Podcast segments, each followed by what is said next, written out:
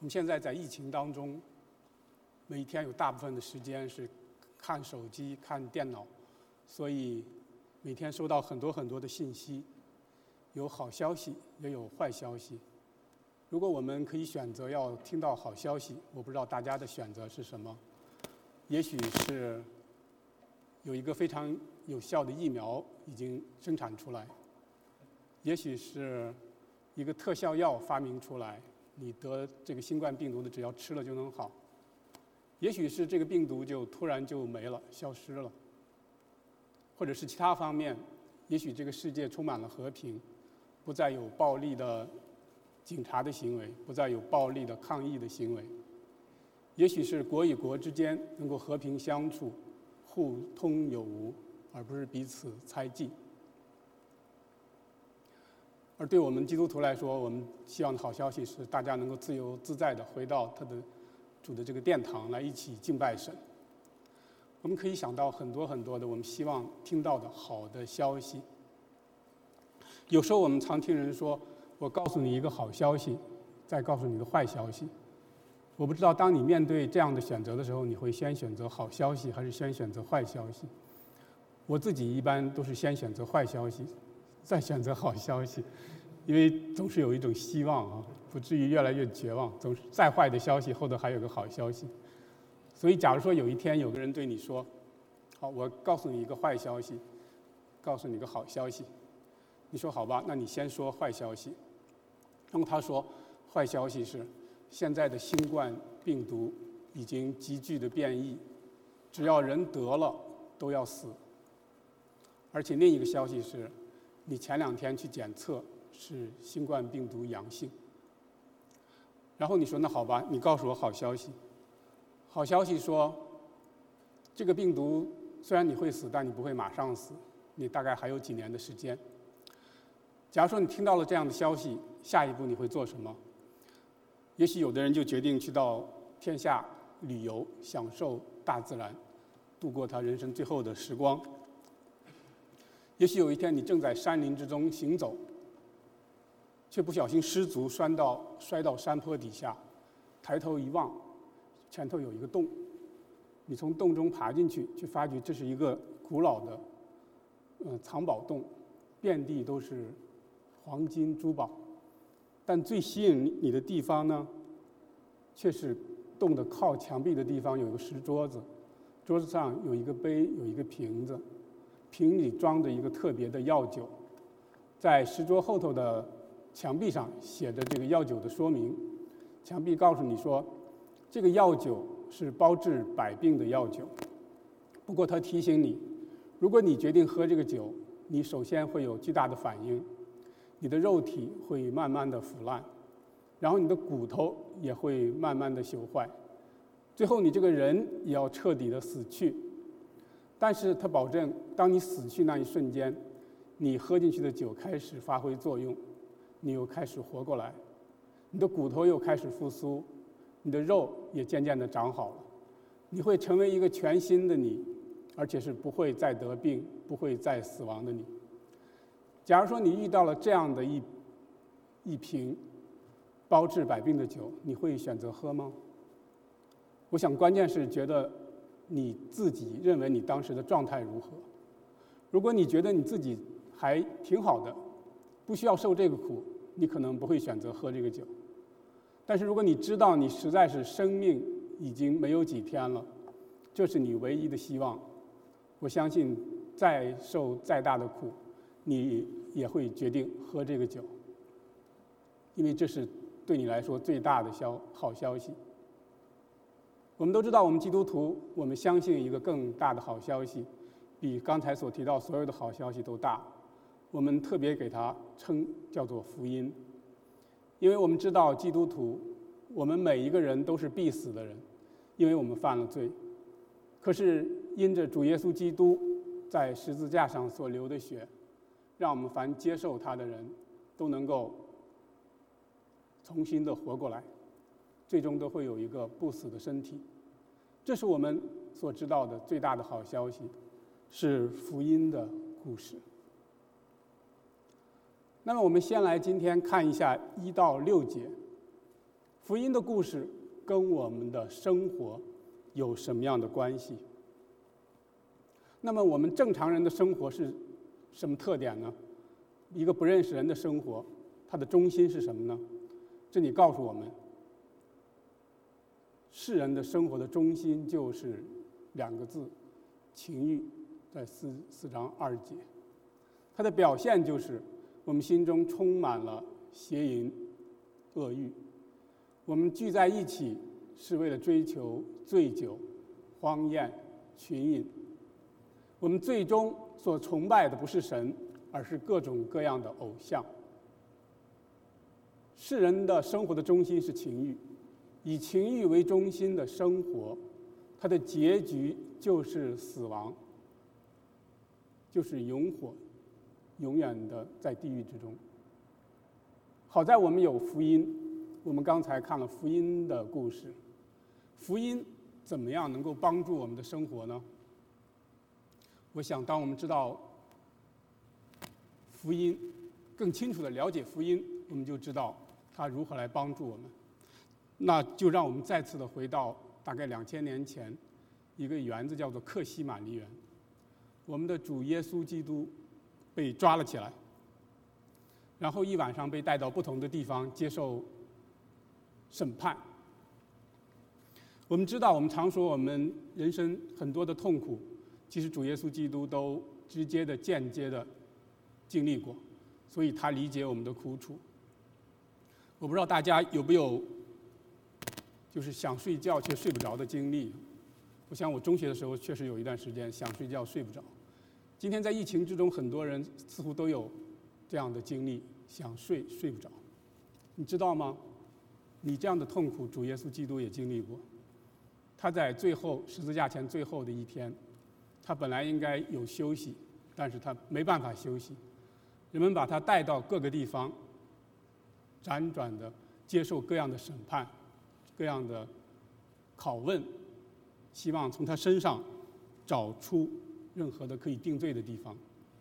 所以在最后那一个晚上，我们的主耶稣基督在精神上受到了极大的折磨，他居然没有一点时间能够睡觉。他不但是精神上接受了折磨，他肉体上也接受了折磨，他被鞭打，遍体鳞伤。他最后被以莫须有的罪名定死罪，他不得不背着自己的刑具往刑场走，可是因为他没有力气，他在背到一半就跌倒，不得不有别人帮他把刑具背到刑场。在刑场上，他的手、他的脚被钉到十字架上，然后在十字架上，他窒息而死。主耶稣基督他没有罪，但是他在十字架上，他甘愿死去，是因为让所有愿意相信他的人能够脱离罪、脱离死。这是我们再次看到的福音的故事。那么我们今天，如果我们的生活是以情欲为中心，我们怎么样脱离这个情欲的中心呢？那就是我们要回到福音当中，回到主耶稣基督的福音的故事。我们首先需要面对我们的罪。我们承认小错很容易，但承认我们心中真正的罪是一件痛苦的过程。但是主耶稣基督在肉身受苦。他告诉我们，我们要克服我们情欲的罪，只有一个办法，就是跟他一起在肉身受苦。我们需要痛苦的承认，我们有的时候是以情欲为中心。一个办法就是，当我们反省我们自己，当我们一个人的时候，当我们可以自由自在的看电脑、看电视、看手机的时候，当我们想做什么就做什么的时候，我们在做什么？我们这样的思索，让我们不得不承认，有时候我们是怎么样的陷于情欲之中。在这样的时候，也许有的人的选择是打电脑游戏，成日成夜的打电脑游戏；也许有的人选择是去浏览各样的色情的网页；也许有的人选择是去看八卦的新闻；也许有的人的选择是去分析各样股票的行情，也许有的人选择是去去看各样的大量的几百集、几百集的电视连续剧。我们一个人的时候，我们没有人监督的时候，我们在做什么？愿福音光照我们，让我们承认我们是以情欲为中心的罪，让我们不只是承认我们的罪。我们还要借着福音的光照继续看，我们犯这样的罪后面，我们所拜的偶像是什么？玩电脑游戏，也许真正追求的是一种经过努力能够得胜的这种成功的感觉。陷入色情的网页，如同陷入毒品一样，也许追求的是一种不劳而获，追求的是一种没有约束的享受，本质上追求的是以自己为神的世界。追求八卦的新闻，也许是满足人的一种好奇感、偷窥的感觉。在电视连续剧中，让我们能够表达我们对我们所处世界的不满，营造在自己一个虚幻的世界之中。让我们用福音光照自己，让我们承认自己情欲中的罪，让我们更看到这个情欲之罪后头的。那种虚假的偶像，然后我们需要靠着主耶稣基督，需要在肉身与主耶稣基督同受苦，需要有这种心智与情欲之罪相争，战胜情欲之罪是痛苦的过程，是需要在肉身受苦的。我们教会刚进入。网上的这一系列的活动的时候，我们马上就有一个非常好的系列的进食祷告的呃安排，很多弟兄姊妹都参与其中。我当时给自己定的就是每个星期四的晚上晚餐不吃进食祷告。然后你算一下时间，如果从星期四中午饭到星期五的早饭，大概十八个小时不吃东西。其实刚开始我来这样试炼的时候是很痛苦的，尤其是到礼拜四的晚上这个八九点钟的时候，非常的挣扎。当我走过一个桌子的时候，如果桌子上有一包饼干，心里最大的愿望就是冲过去，把所有的饼干塞到肚子里。但是这样的靠着祷告，神加给我们力量，能够坚持下来。坚持下来，虽然一开始痛苦，但经过痛苦养成习惯。再往后就变成非常自然的事情，这就是这你在肉身受苦，但是结果确实能够得到好的习惯，克服坏的习惯。这是为什么说肉身受苦是必要的，是克服情欲为中心的罪的一个必要的工具。肉身受苦让我们克服坏习惯，在肉身中受苦也可以帮助我们建立好的习惯。我们今天在疫情之中。疫情让我们停下来。我们常常最大的愿望就是疫情快快过去，回到以前的生活节奏。可是我们有没有想到，神既然让疫情发生，他其实并不是要让我们回到过去的习惯。我们有没有想到，在今天的疫情之中，我们可不可以利用它为机会，建立什么新的习惯呢？比如说，我们是不是可以有更规律的读经，更规律的祷告？更规律的在网上弟兄姊妹的聚会，其实疫情让这种规律性的生活更变为可能。比如我们小组的很多小组都因为经过疫情而养成了每周聚会一次的习惯，这是疫情带给我们的益处。所以，当我们面对疫情，我们不是光是抱怨，让我们在这个时候虽然是痛苦，让我们养成好的习惯。让疫情过后，我们不是完全回到过去，而是能够进入更好的未来，而是能够有更好的习惯跟主交通。以福音为中心的生活，还需要面对怎样的痛苦呢？当我们在罪之中的时候，我们有很多的世人一样的聚会；但是当我们决定跟随神的时候，我们自然而然的就要告别。那样的叫做放荡无度的生活。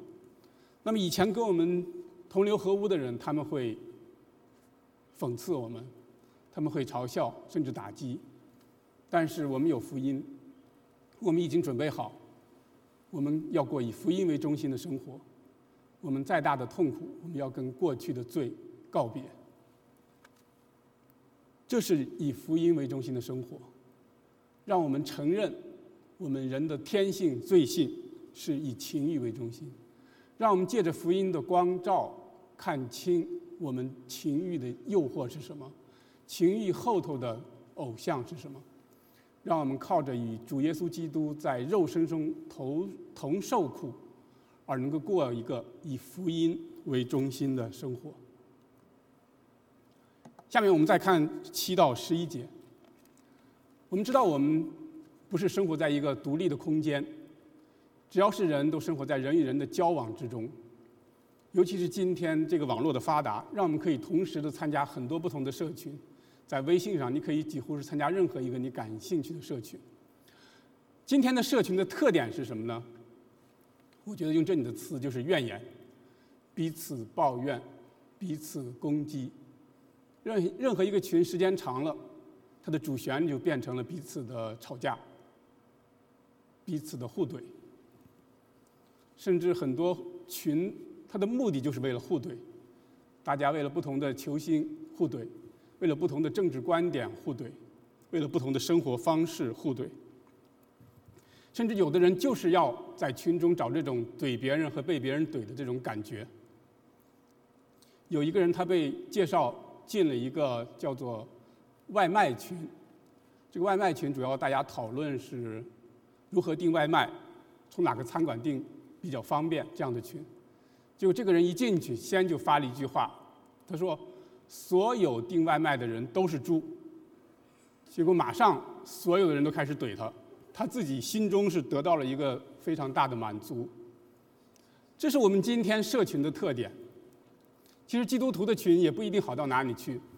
我们发现，当我们基督徒之间因为某个观观点争吵的时候，当我发出一个意见，别人跟我不一样的时候，那个人就是在论断人，那个人就是在假冒伪善。但是当我对别人发出攻击的时候，那我的话都是出自于圣灵的感动，是出自于神的易怒。所以，今天有太多的社群，它的一个特点就是抱怨，就是以怨言为中心。那么，主耶稣基督给我们看到的福音的故事，在社群中是怎么样的故事呢？再让我们回到主耶稣基督福音的故事，他在十字架上。他手脚被钉的时候，他周围的那些人，那几个兵丁是最后一段时间跟他最近的，时间更长的。这些人曾经鞭打他，这些人曾经剥了他的衣服，分了他的衣服，这些人曾经辱骂他。如果是我的话，我心中早就千变万变的咒诅这样的人。可是主耶稣基督在十字架上，他看到的。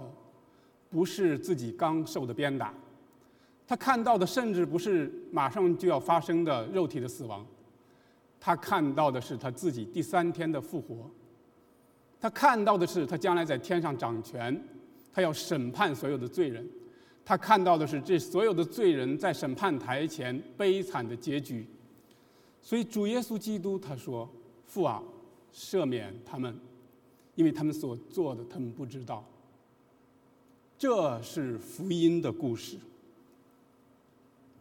当我们以福音来看待我们的社群的时候，我们就可以远离怨言。因为当我们在这个社群之中，我们常常很容易就把自己当成是一个受害者，然后打把别人当成是一个迫害者。但是福音让我们看到，万物的结局近了。审判的日子到了，所有的审判，神自会公义的进行，所有不公义的言行都会得到他应有的惩罚。这个时候，福音让我们看到，我自己不是受害者，我自己是个罪人，我自己需要神的怜悯，我自己需要神给我爱，神给我爱的力量。福音让我们看到，对方不再是迫害者，对方真正的身份是个罪人，他需要怜悯，他需要爱。求主帮助我们在各样的社群之中，我们能够以福音为中心，我们能够出于爱去为人祷告。祷告，首先是为我们自己。如果别人和我的意见不一样，求主光照我。如果我错了，让我承认。即使我没有错，也让我耐心的听取别人的意见。耐心的发现他对的地方，即使对方错的很多，也求主帮助，愿圣灵去感动他、改变他，而不是靠我的批评、谩骂的话去改变他。这是一个以福音为中心的社群。求主也帮助我们，让我们活出爱来。这里第八节一句很重要的话。因为爱能遮掩许多的罪。今天的社群，人们关心的是，很也很关心别人犯错甚至犯罪。今天很多的明星，大家都很关心他，最关心他什么呢？最关心当他跌倒的时候，当他犯罪的时候，这样大家就可以嘲笑他，就可以享受他的这种娱乐。更有一些人，我相信我们在社群中也都会碰到。他们就在等着人犯错，犯错以后就抓住不放，把你一脚踩到底。这是属于世界的这个社群的特点。但是，我想只有圣经能告诉我们这样的话：说最要紧的是彼此切实相爱，因为爱能遮掩许多的罪。我们基督徒在社群中，我们也非常注意别人的失误，别人的甚至是犯罪。但我们的目的不是要把他打倒，我们的目的是看他软弱的时候，我能不能把他支撑起来；在他需要的时候，我能不能帮助他；在他摔倒的时候，我能不能扶起他；在他已经过不去的时候，我能不能遮掩他？这是以福音为中心的社群。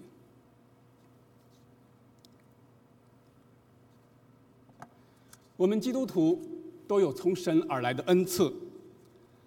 我们的恩赐不是为了来夸耀我自己，我们的恩赐是为了来服侍别人。我们可以用神的话语来服侍人，也可以用行动来服侍人。很多时候，别人需要安慰，比如说一个人在极大的痛苦之中，但是他实在受不了。他就想急急忙忙的找个方法，能够赶紧的脱离这个难处。这个时候我们要安慰他，不要着急。我们可以用世界上的名言来安慰他，比方说“心急吃不了热豆腐”。我们也可以用名人所说的话来安慰他，比如说莎士比亚曾经说：“孩子，不要急，跑得太快容易摔倒。”但是我们也可以用神的话语来安慰他，《以赛亚书》四十章三十一节。但那等候耶和华的，必重新得力，他必如鹰展翅上腾，他奔跑却不困倦，行走却不疲乏。我相信我们大家都有这种感受。我们有时候觉得一个人需要安慰，我们想说点什么去安慰他，其实转来转去，最好的话语是神的话语。就是为什么我们需要在神的话语上下功夫，因为它是活的，它是能够安慰人的，它是有生命的。今天的社群有太多的怨言，愿我们能够从福音出发，我们能够靠着福音活出的是爱，而不是抱怨。我们再看十二节到十九节，这里说有火炼的试验临到你们，不要以为奇怪，似乎是遭遇非常的事。当人遭遇苦难的时候，常常是觉得奇怪，没有做好准备。今天的人虽然有很多人说他不信神，但他还是信一些东西，所以我相信每个人都有信仰。可是世人的信仰，他有一个中心，就是成功。他信仰的目的是为了追求钱财的富裕。是追求名声，追求权力，追求肉体的享受。这是今天世人信仰的特点，它是以世上的成功为中心。那么主耶稣基督给我们怎么样福音的故事呢？我们来看一下主耶稣基督在世上三年半传道、传福音、行神迹。当他行完五饼二鱼的神迹的时候，约翰福音六章十四节说。众人看见耶稣所行的神迹，就说：“这真是那要到世间来的先知。”耶稣既知道众人要来强逼他做王，就独自又退到山上去了。主耶稣基督可以轻而易举的在世上做王，但是他退去了，为什么呢？他在约翰福音十八章三十六节说：“我的国不属这世界。”我的国若属这世界，我的臣仆必要征战，使我不至于被交给犹太人。只是我的国不属这世界。主耶稣基督对这个世界的政权从来没有存太大的希望。他所传的福音从来是天国近了，你们要悔改。这是福音的故事。那我们怎么样用福音的故事来看我们今天的信仰呢？来怎么样来对付这种成功为中心的信仰呢？我们再看十二节说：“亲爱的弟兄啊，有火炼的试验临到你们，不要以为奇怪，似乎是遭遇非常的事情。今天的人们，包括基督徒，当一个苦难临到我们的时候，第一个反应是什么呢？觉得奇怪，觉得非常。”因为在我们的心目的深处，我们还是一个以成功为中心的信仰。我们所追求的是如何在世界上不断的成功。我们从来没有为苦难留下任何的空间。虽然我们也看到世上有苦难，那是别人的事情，离我甚远。所以，当苦难临到我们或者我们的家人的时候，不管是肉体的疾病，或者是工作的困难，或者是关系的破裂等等，当这样大的苦难临到我们的时候，我们第一个反应就是以为奇怪。愿主光照我们，苦难是人生的必然不可少的一部分。苦难，因为尤其对基督徒，神要借着苦难来试炼我们，成为精金。所以我发觉，当人们从苦难中终于能够接受的时候，第一个反应不接受到接受，大部分人都走过这个过程的时候，马上就很多人很多人都有第二个反应，第二个反应是什么呢？觉得我一谈起这个苦难就有一种羞耻感。我觉得这样的苦难为什么临到我，跟我类似的别人就没有呢？是不是我做错了什么，什么地方做错了呢？是不是在某个地方我需要道歉呢？是不是什么地方我需要反省呢？哎呀，这个苦难呢，我最好不要谈它，一谈起来就让我觉得有羞耻感。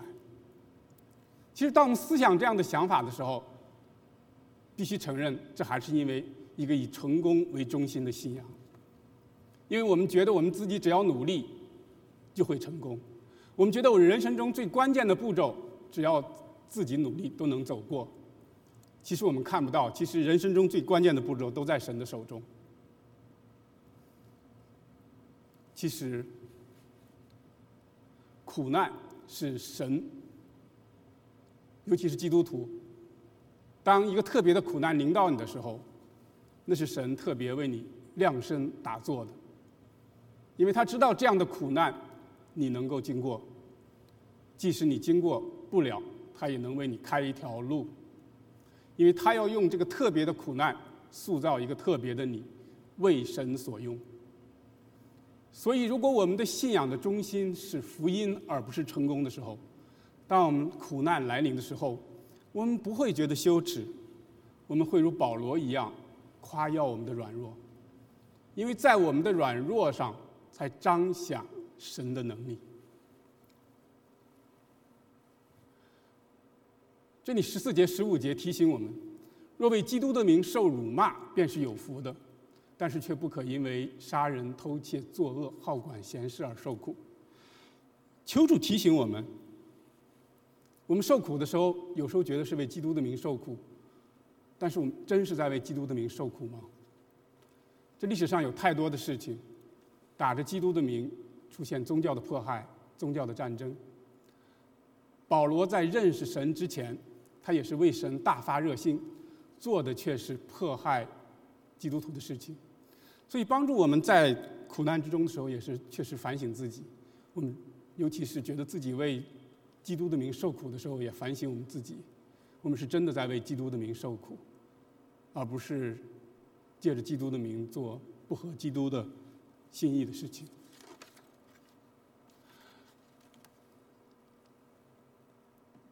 我们今天面对疫情。我们常常觉得这是一个很特别的日子，很特别的事件，尤其再加上各样的社会的纷争、国家的纷争，我们觉得2020年是个特别的一年。怎么会这样呢？我们常常的希望回到那种安居乐业、安居乐业的日子、岁月静好的日子。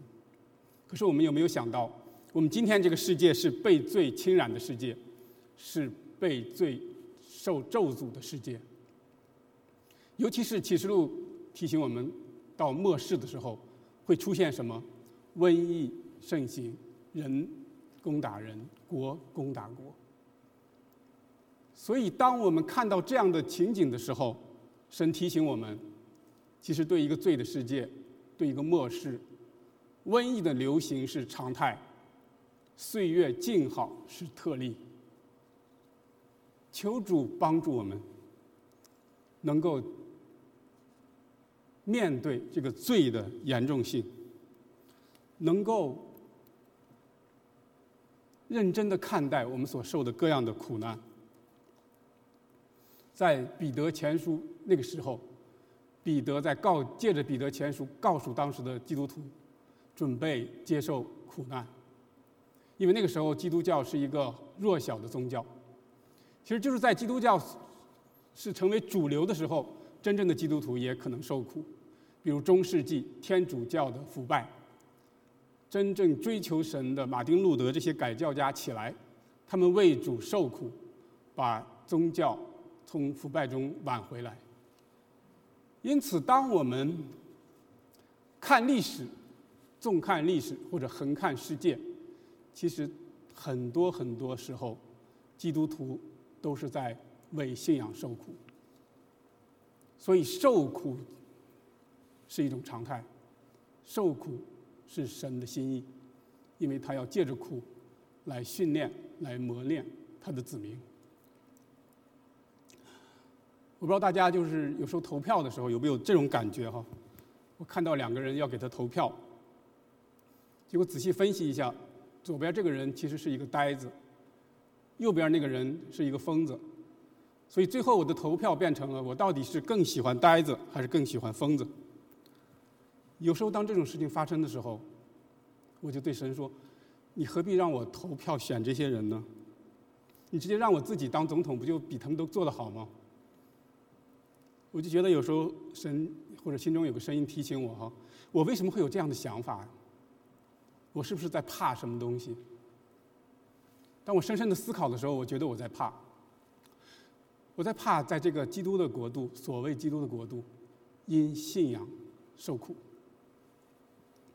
我不知道今天美国会怎么样发展，是仍然顶着一个基督、基督的、基督教的这种外衣，而社会不断的继续堕落，或者更进一步的，连外衣也撕去，基督教真的成了众宗教的一个，甚至受逼迫的一个。但是我想，圣经中说的很清楚，末世是怎么样的情况？我想，即使在这个基督的国度，我们基督徒首先应该问我们自己。如果需要为信仰受苦，我们是不是做好了准备？彼得前书今天对我们有特别的意义。如果需要为信仰受苦，我们是不是做好了准备？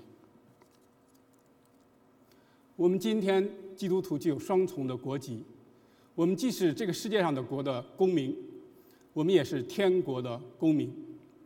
因为我们是这个世界的公民，我们需要积极履行我们公民的责任。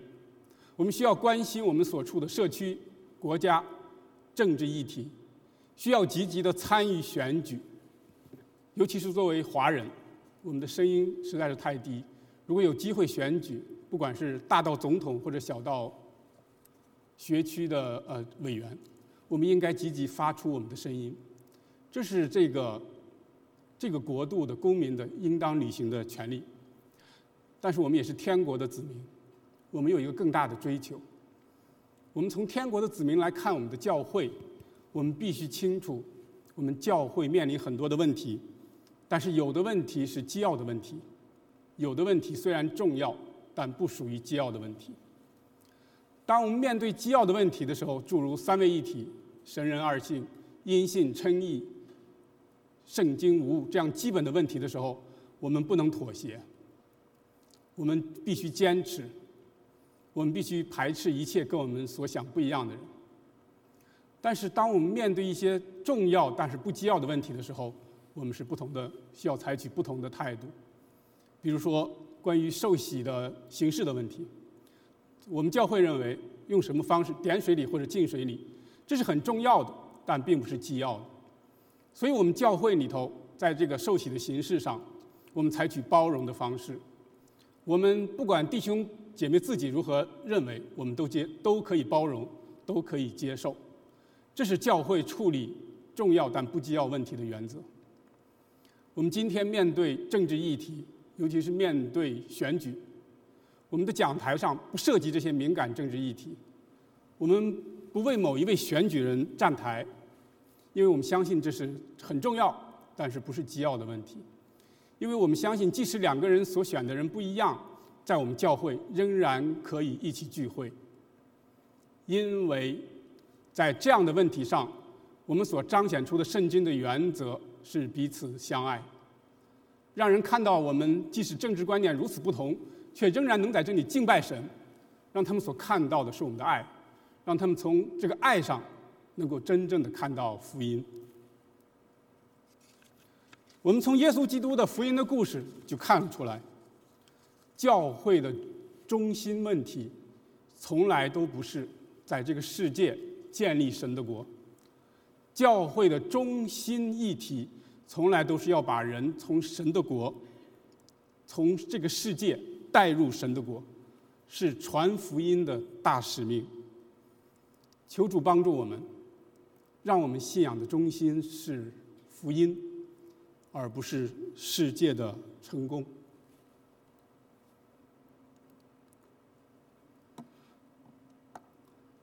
改教家马丁·路德。他在他的主要的活动场所是德国，他主要的一个活动的城市叫做威登堡，这个城市是一个改教的啊非常先锋的一个城市，而周围很多城市呢都是天主教的城市，所以一个人如果你是信奉的是呃改革派的，你如果离开了这个城市就非常的危险。好，在一五二七年哦，我们必须得讲到在那个时代哈，那个时代欧洲有一场大的瘟疫，叫做黑死病。黑死病在欧洲泛滥了有起有伏三百年，最严重的时候让欧洲的一半人死去。在一五二七年夏天的时候，马丁路德所在的威登堡开始发现黑死病，然后很多的没有得病的人就离开就躲了哈，离开这个城市，包括马丁路德所在的这个大学，整个大学的师生都挪到了呃另外的城市。但是马丁路德祷告以后。他觉得神给他一个呼召，就是他要留下来，照顾那些生病的人，就像历史历代很多圣徒一样。其实你看欧洲历史历代的很多的瘟疫，瘟疫过后，整个欧洲人口下降，但是基督徒人数上升，因为基督徒在这个瘟疫之中所表现出的爱。所以马丁路德他就留了下来，他不止自己留下来，他的全家都留下来，当然，他的大儿子刚刚一岁多，他的太太又刚刚怀孕，怀第二个孩子。然后他就把自己的家打开，作为医院啊，接待那些嗯得得黑死病的人。在这个时候，他就眼睁睁的看着他好几个朋友，就是在他的这个怀中死去啊，心里非常的伤心。那这个时候呢，另外发生的事情是他有两个非常好的同工，是改革跟他同样是改革啊改革的先锋。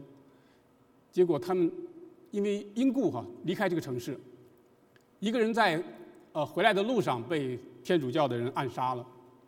另一个人出去看望他的呃病危的父亲，结果被抓起来，然后在广场上浇上油，当成火炬烧死。马丁路德他一直有比较严重的抑郁症，在当时这种情况下，所有这些事情发生出来，更让他觉得抑郁。他自己的那时候他的大儿子也是得了黑死病，十几天不吃饭。